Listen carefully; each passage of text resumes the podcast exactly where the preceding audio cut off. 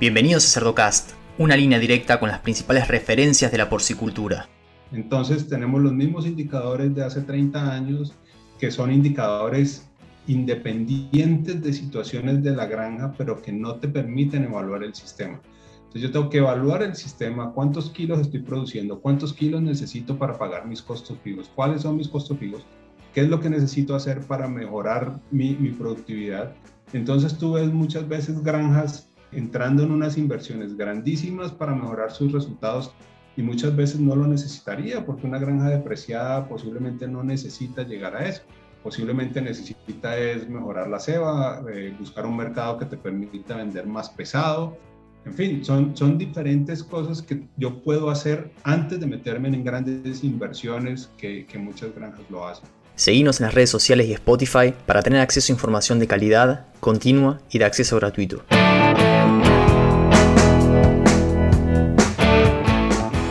Hola a todos, mi nombre es Leandro del Tufo y Cerdocast solo es posible gracias al apoyo de empresas innovadoras que creen la educación continua, como Prodimi, Beringer Ingelheim, NIDAP y Acrovision.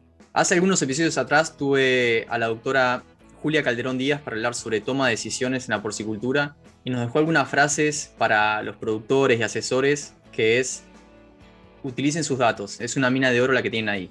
Tomen las decisiones basadas en información confiable. Hoy vamos a hablar sobre indicadores modernos y para eso tengo la suerte de presentarles a Francisco Tascón. Francisco, ¿cómo estás? ¿Qué tal, Leandro? Buenas tardes, ¿cómo estás? Gusto saludarte. Muy bien, por acá, Francisco, gracias por venir a compartir la información sobre este tema tan importante. Para los que están escuchando, es básicamente lo que nos sirve como para ajustar las velas y saber qué rumbo tomar, ¿no? Cómo, cómo capitalizar las fluctuaciones del mercado y todo. Así que un gusto tenerte acá, Francisco. Gracias por la invitación. Para los que no te conocen, ¿nos contabas un poquito cómo fue que te metiste en la porcicultura y el rol que desempeñas ahora? Bueno, yo soy médico veterinario zootecnista. En porcicultura he sido desde porcicultor raso hasta ser presidente de la Asociación Colombiana de Porcicultores. Hace unos 20 años estoy metido en el tema de la venta de software y ya hace unos tres directamente con Agrovision encargado de todos los negocios de Latinoamérica. Muy bien. Francisco, metiéndonos en el tema de hoy, ¿qué son los indicadores productivos, los indicadores estos de, performance y para qué nos sirven? Bueno, los indicadores son, como su nombre lo dice, unas mediciones que te dan una idea de cómo está yendo su, tu producción o tus resultados, hacia dónde están yendo y cómo están llegando o cómo te estás acercando a tu meta o no, de acuerdo a los resultados que, que estás teniendo. Entonces, es muy importante y creo que todas las granjas saben que, que, tener datos y manejar información es lo más importante. Pero algo que tenemos que tener en cuenta es que hay una diferencia muy grande entre tener datos y tener información, porque datos es toda la serie de, de cifras que tenemos almacenadas, ya sea en una hoja, en un papel o en un programa de gestión. E información son la serie de datos que usamos para tomar decisiones. Entonces, si no tomamos decisiones, pues prácticamente no tenemos información, solo tenemos datos, es todo. Entonces, es muy importante que seamos conscientes de eso y que lo más importante cuando tenemos programas de gestión es que te deben servir como un sistema de análisis y de mejora continua, porque finalmente si no mejoras cada día, pues simplemente te estancas. Y lo más importante es que la mejora debe ir enfocada hacia lograr tus objetivos. Y finalmente el objetivo de cada granja es producir más dinero. Entonces, finalmente, si los indicadores que evalúas no te llevan a producir más dinero o las decisiones que tomas no te llevan a producir más dinero, pues estás perdiendo el tiempo. Muy bien, me haces acordar cuando llegué a, Kansas State que lo que más me llamó la atención es en los indicadores que se fijan, ¿no? A veces en Latinoamérica nos enfocamos en algunos y vemos que en otras partes del mundo también ya se empiezan a enfocar en otros, ¿no? Entonces ahí te iba a preguntar, el tema de hoy es indicadores modernos. Hace un poco pensar que así como la porcicultura evoluciona, también lo hacen los indicadores, ¿no? Así es, y finalmente si tú miras en la mayoría de las granjas en Latinoamérica y casi con todos los productores que hablas, siempre se enfocan en los lechones por ser daño, es como el parámetro que, más se evalúa. Pero finalmente tú no pagas nada con los lechones por ser daño. No deja de ser un indicador muy importante, pero, pero realmente los, las industrias modernas, tanto en Estados Unidos como en Europa, se están enfocando más es en, en las salidas del sistema. O sea, no tanto en mediciones individuales, sino en, en, qué arroja el sistema. Y finalmente el objetivo de una granja es producir dinero a partir de sus ventas. Y las ventas son kilos de carne, no es más. Entonces, lo que debemos hacer es tener mediciones que nos permitan saber si me estoy acercando o estoy produciendo dinero o no con mis ventas y por eso hoy en día, por ejemplo, en Estados Unidos, el indicador más importante tal vez es el throughput, que está enfocado en cuántos kilos produzco por espacio de cerdo y qué tan rentables son esos kilos que estoy vendiendo. Y en el acto reproductivo ya no es tan importante los lechones por ser daño, aunque se sigue midiendo en Europa, sino cuántos kilos de esteto por jaula de parto al año es el sistema el que me tiene que mostrar qué tanto estoy progresando o qué tanto estoy produciendo. Y finalmente eso te indica, digamos, en Europa cada día las, las granjas van más hacia 28 días de lactancia, no tanto a 21, porque finalmente son, producen más kilos las, las jaulas. Entonces, son cosas que tenemos que evaluar y finalmente cada granja debe competir con ella misma. O sea, mi reto es conmigo mismo cómo hago para producir más dinero. Y lo que debo hacer es decir, ok, esta es mi situación, esta es la situación de mi mercado, ¿qué hago yo para producir más dinero? Y para eso tenemos que evolucionar en el tipo de indicadores que vamos a manejar. Me gusta eso que mencionas sobre competir con uno mismo, ¿no? A veces estamos muy pendientes de del benchmarking, ¿no? Que es, es importante, pero de ver lo que hace el, vecino, qué números consigue, y encima competimos con números que no hablan de dinero, ¿no? Competimos específicamente con conversión alimenticia, ¿no? Con, ganancia de peso diaria, no con ingresos sobre costo de alimento, ¿no? Entonces ahí hay una diferencia grande, ¿no? Entre, entre zonas geográficas. Claro, y digamos, cada granja es un mundo diferente, o sea, no es lo mismo una granja nueva con todos los equipos nuevos que está depreciada en nada, a una granja de 15 o 20 años que ya está completamente depreciada y, sus resultados, o sea, no es lo mismo tener 32 lechones por ser daño con una granja completamente nueva que tener 30 con una granja depreciada, posiblemente produce más dinero la de 30 no sé, o sea, cada granja es, es, un mundo diferente. Y lo mismo sucede con el mercado. O sea, veíamos en el podcast pasado sobre Aliar que ellos trabajan sobre 140 kilos. Es un mercado, ellos pueden darse ese lujo, pero si tú miras otros mercados, por ejemplo en Ecuador, hace un tiempo me decían, nosotros no podemos producir más de 110 kilos porque si no las chuletas son muy grandes y una familia quiere cuatro chuletas en un kilo y si los tienes de 130 kilos, pues son tres chuletas por kilo. Y si la familia es de cuatro, pues no puedes partir la chuleta. O sea, la situación de cada y de cada mercado es diferente, lo mismo de las materias primas. Si el mercado está subiendo de precio, posiblemente tu objetivo debe ser maximizar la ganancia diaria. Pero si el precio está bajo, las materias primas están subiendo, posiblemente debes enfocarte más en la conversión para producir un cerdo más barato o un kilo más barato, así tu ganancia diaria no sea tan, tan buena. Entonces, o sea, no es algo que se estable en el tiempo y, desafortunadamente las granjas muchas veces permanecen años siempre con el mismo alimento, siempre con lo mismo y realmente lo que necesitamos es sistemas de, información que me permitan a mí tomar decisiones más acertadas en cada momento y poderme anticipar a lo que va a pasar. Toma decisiones inteligentes y sácale el máximo provecho a tus datos con AgroVision. Como líder global en gestión de datos, AgroVision ofrece programa de manejo, aplicaciones móviles y herramientas de gestión de informes para cerdas, engordas y granjas de genética porcina para más información visita www.agrovision.com SA. Así es, si las materias primas fluctúan, o mismo el precio del cerdo, y lo hablamos en el segundo episodio con el doctor José Soto, cuando hablamos sobre energía neta, ¿no? Pero si esas variables cambian, seguramente también tenga que cambiar, por ejemplo, la nutrición, como para ajustarse a esas, a esas variables, ¿no? Y acá te quería preguntar, ¿qué, ¿cuáles son las principales diferencias que vos ves entre lo que se está haciendo en Europa o en Estados Unidos y lo que se hace en, Latinoamérica? Eh, yo veo más un, sistema de manejo proactivo que reactivo.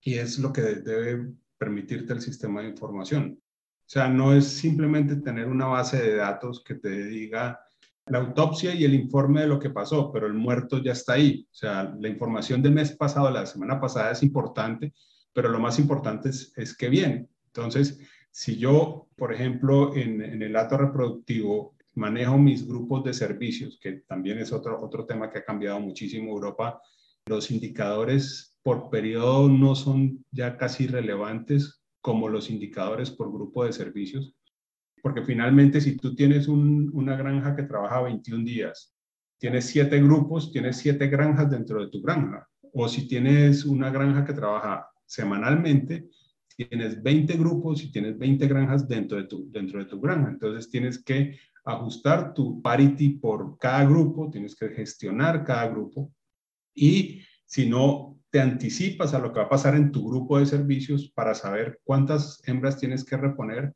pues vas a terminar reaccionando al momento del destete para cubrir tus montas. Y como nos decía Eduardo Fano en uno de los podcasts, decía, mira, tú tienes que tener tu primeriza 21 días quieta antes del servicio para poder terminar de adaptarla. Y si tú estás reaccionando y metiendo hembras sin tu adaptación y sin la cantidad de semanas de edad, pues entonces no vas a tener los mejores resultados. Y finalmente la hembra se paga a partir del tercer parto. Si tú no llegas al quinto parto con tu 85 80% de tus hembras, pues estás dejando de ganar mucho dinero. Entonces, tienes que gestionar tus grupos de servicio bien para que tus hembras entren bien y saber dónde los estás perdiendo, porque si pierdes una hembra de segundo parto, ni siquiera la has pagado y ya la estás eliminando. Entonces es algo muy importante poderte anticipar. Lo mismo sucede en las ventas. Si miramos eh, que hoy en día, si quieres ser más preciso en las ventas para lograr mayores bonificaciones en tus animales de sacrificio, entonces tienes que, tienes que hacer una cosecha más precisa. Y si tú no tienes en cuenta ¿Cuántos cerdos tienes para vender en tres semanas, en cinco o en siete? ¿Qué está pasando? ¿El precio está subiendo, está bajando? ¿Tengo que vender más liviano, más pesado? ¿Cuántos tengo que vender a la tercera semana antes de la semana objetivo o a la segunda o a la primera? Una cantidad de cosas que el sistema de información te debe permitir tomar esas decisiones y no simplemente esperar a que, ah, llegó el día de salida, salieron los cerdos, ah, me castigaron un 5%, me castigaron un 10%, solo me bonificaron un 3%. Entonces, o sea, no estás haciendo nada para lograr una mejor rentabilidad, simplemente reaccionas a lo que está sucediendo. Excelente, sí, eh, usar los datos para ser más proactivo, ¿no? no tan reactivo. Interesante lo que decís sobre estas cerdas de descarte empujando a las cerdas primerizas, ¿no? que eso suele ocurrir mucho. Llegás al destete y decís, uy, tengo que descartar a estas porque ya su rendimiento no es bueno y salís a buscar primerizas que quizás no estén del todo preparadas, ¿no? Y eso hace un círculo vicioso en donde por no estar bien preparada termina siendo descartada antes también, ¿no? Claro, hay, dos formas y eso lo, lo, maneja mucho en Inglaterra doctor Stephen Hall con su Guild Watch, que trabaja mucho sobre todo en el manejo de primerizas, porque él dice, bueno, tu reemplazo, las primerizas empujan a las viejas o el destete jala las primerizas. Cuando yo decido que las primerizas empujen mi destete, al principio voy a necesitar más hembras, pero en la medida en que yo las tengo preparadas para que entren bien preparadas a su grupo de montas, entonces voy a poder tener más hembras que llegan al quinto parto. Entonces te encuentras muchas veces con granjas que tienen muchas hembras entre el primero y el segundo parto y a veces hasta el tercero, y del sexto en adelante todavía tienen. Y ves el cuarto y quinto parto o a veces el tercer parto con muy poquitos animales cuando es la etapa más productiva de las hembras. Entonces se caen los nacidos vivos y empiezas a buscar problemas genéticos de inseminación, en fin, y, y resulta que tu problema es simplemente de manejo, de que no estás gestionando tus grupos de servicios. Y cuando tú tienes grupos de servicio, entonces el mismo grupo se repite dentro de 21 días, dentro de 21 semanas, perdón. Tienes 21 semanas y más una semana más de, de, montas para volver a servir esas cerdas. Y muchas veces terminan los administradores de granjas reaccionando en el destete cuando tuvieron todo el tiempo para hacerlo. Pero es muchas veces porque los sistemas de información no les permite hacer o tomar unas decisiones diferentes. O sea que puede llegar a ayudar mismo a redefinir la, curva de paridades, ¿no? Es importante maximizar lo que es eh, parity 3, 4 y 5 y, y armar esa estructura así. Claro, y entonces o sea, cuando tú tienes el 85% de las cerdas llegando al parity quinto, pues estás en el mejor de las posiciones porque estás logrando una depreciación de esas cerdas de la mejor forma y estás obteniendo un mucho mejor resultado para económico finalmente. Excelente. Francisco, ¿qué consejo le puedes dar a, a los productores, tomadores de decisiones que nos están escuchando ahora? La porcicultura cada día es tiene márgenes más pequeños, o sea, es de márgenes más precisos, es de lo que llaman smart farming o una producción inteligente, tienes que manejar más datos, pero lo que vemos es que estamos inmersos en un mar de datos, pero cuando vamos a tomar decisiones sentimos que no tenemos información suficiente y es porque no organizamos la serie de datos que necesito para tomar las decisiones y no tenemos los indicadores precisos para poder tomar esas decisiones. Entonces, tenemos los mismos indicadores de hace 30 años, que son indicadores independientes de situaciones de la granja, pero que no te permiten evaluar el sistema. Entonces, yo tengo que evaluar el sistema, cuántos kilos estoy produciendo, cuántos kilos necesito para pagar mis costos fijos, cuáles son mis costos fijos, qué es lo que necesito hacer para mejorar mi, mi productividad. Entonces, tú ves muchas veces granjas entrando en unas inversiones grandísimas para mejorar sus resultados y muchas veces no lo necesitaría porque una granja depreciada posiblemente no necesita llegar a eso. Posiblemente necesita es mejorar la ceba, eh, buscar un mercado que te permita vender más pesado. En fin, son, son diferentes cosas que yo puedo hacer antes de meterme en grandes inversiones que, que muchas granjas lo hacen. Finalmente, hacer un cambio de modelo o un cambio de, sistema de información a veces es doloroso porque implica tener nuevos entrenamientos, nuevas visiones, romper paradigmas de qué es lo que estoy midiendo, por qué no mido otras cosas. Y una vez lo haces, pues ves que, es muy diferente y que puedes, una vez ya está estandarizado y, funcionando un nuevo sistema, te permite tomar unas mejores decisiones. Por ejemplo, cuando tú ves la tasa de aparición, por ejemplo, la tasa de aparición no es un parámetro que tú puedas mejorar como parámetro. Tú puedes mejorar lo que pasa en la monta, pero es que no medimos nada de lo que pasa en la monta. Entonces, el sistema te debe permitir saber qué edad tenía el semen cuando se sirvió la cerda, eh, cuál fue la calidad de la monta, si hubo reflujo o no hubo reflujo, si sangró o no sangró, si estuvo quieta o no estuvo inquieta la cerda, si, si fue muy lento, la calidad del celo, si fue alto, bajo o, o medio, o reflejo de quietud. Todo eso hace parte de la inseminación y cuando llegan a parto, muchas veces tú ves cerdas que llegan con poquitos nacidos vivos y eso está correlacionado con un semen de mucha edad o con un proveedor de semen que no es el mejor o con una cerda que estuvo muy inquieta, en fin. Y cuando tú analizas la tasa de aparición, nunca se mide eso, entonces no sabes qué está pasando y no puedes mejorar absolutamente nada. Entonces terminas retirando cerdas que posiblemente no tuvieron problemas, sino que el problema fue de la inseminación. Entonces, por eso, digamos, tenemos que abrirnos a buscar nuevas alternativas porque si no, terminaremos haciendo lo mismo siempre. Y como dicen, uno de los síntomas de la locura es seguir haciendo lo mismo, pero esperar resultados diferentes. Excelente, excelente, Francisco. Bueno, te agradezco que nos compartas esta información, qué es lo que se viene haciendo en Europa. Nosotros, bah, yo creo, ¿no? Siempre se puede aprender de lo que vienen haciendo otros. O sea, muchas veces no, no hay que inventar nada, hay que ver qué se puede aplicar de lo que vienen haciendo. Y en ese sentido agradezco tu experiencia porque sé que, que trabajas en función de la experiencia también de Europa, de Estados Unidos, y está bueno que nos cuentes un poco hacia dónde podemos ir ¿no? con todo esto.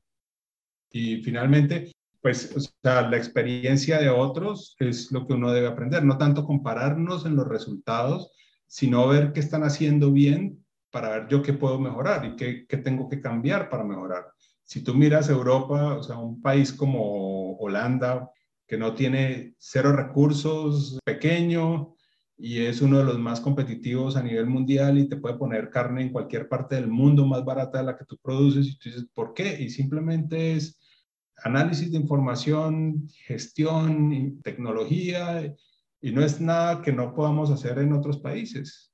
Entonces es simplemente estar abiertos a, a lo que sucede en otras partes y poderlo aplicar y aprender de lo que, de lo que hacen los demás.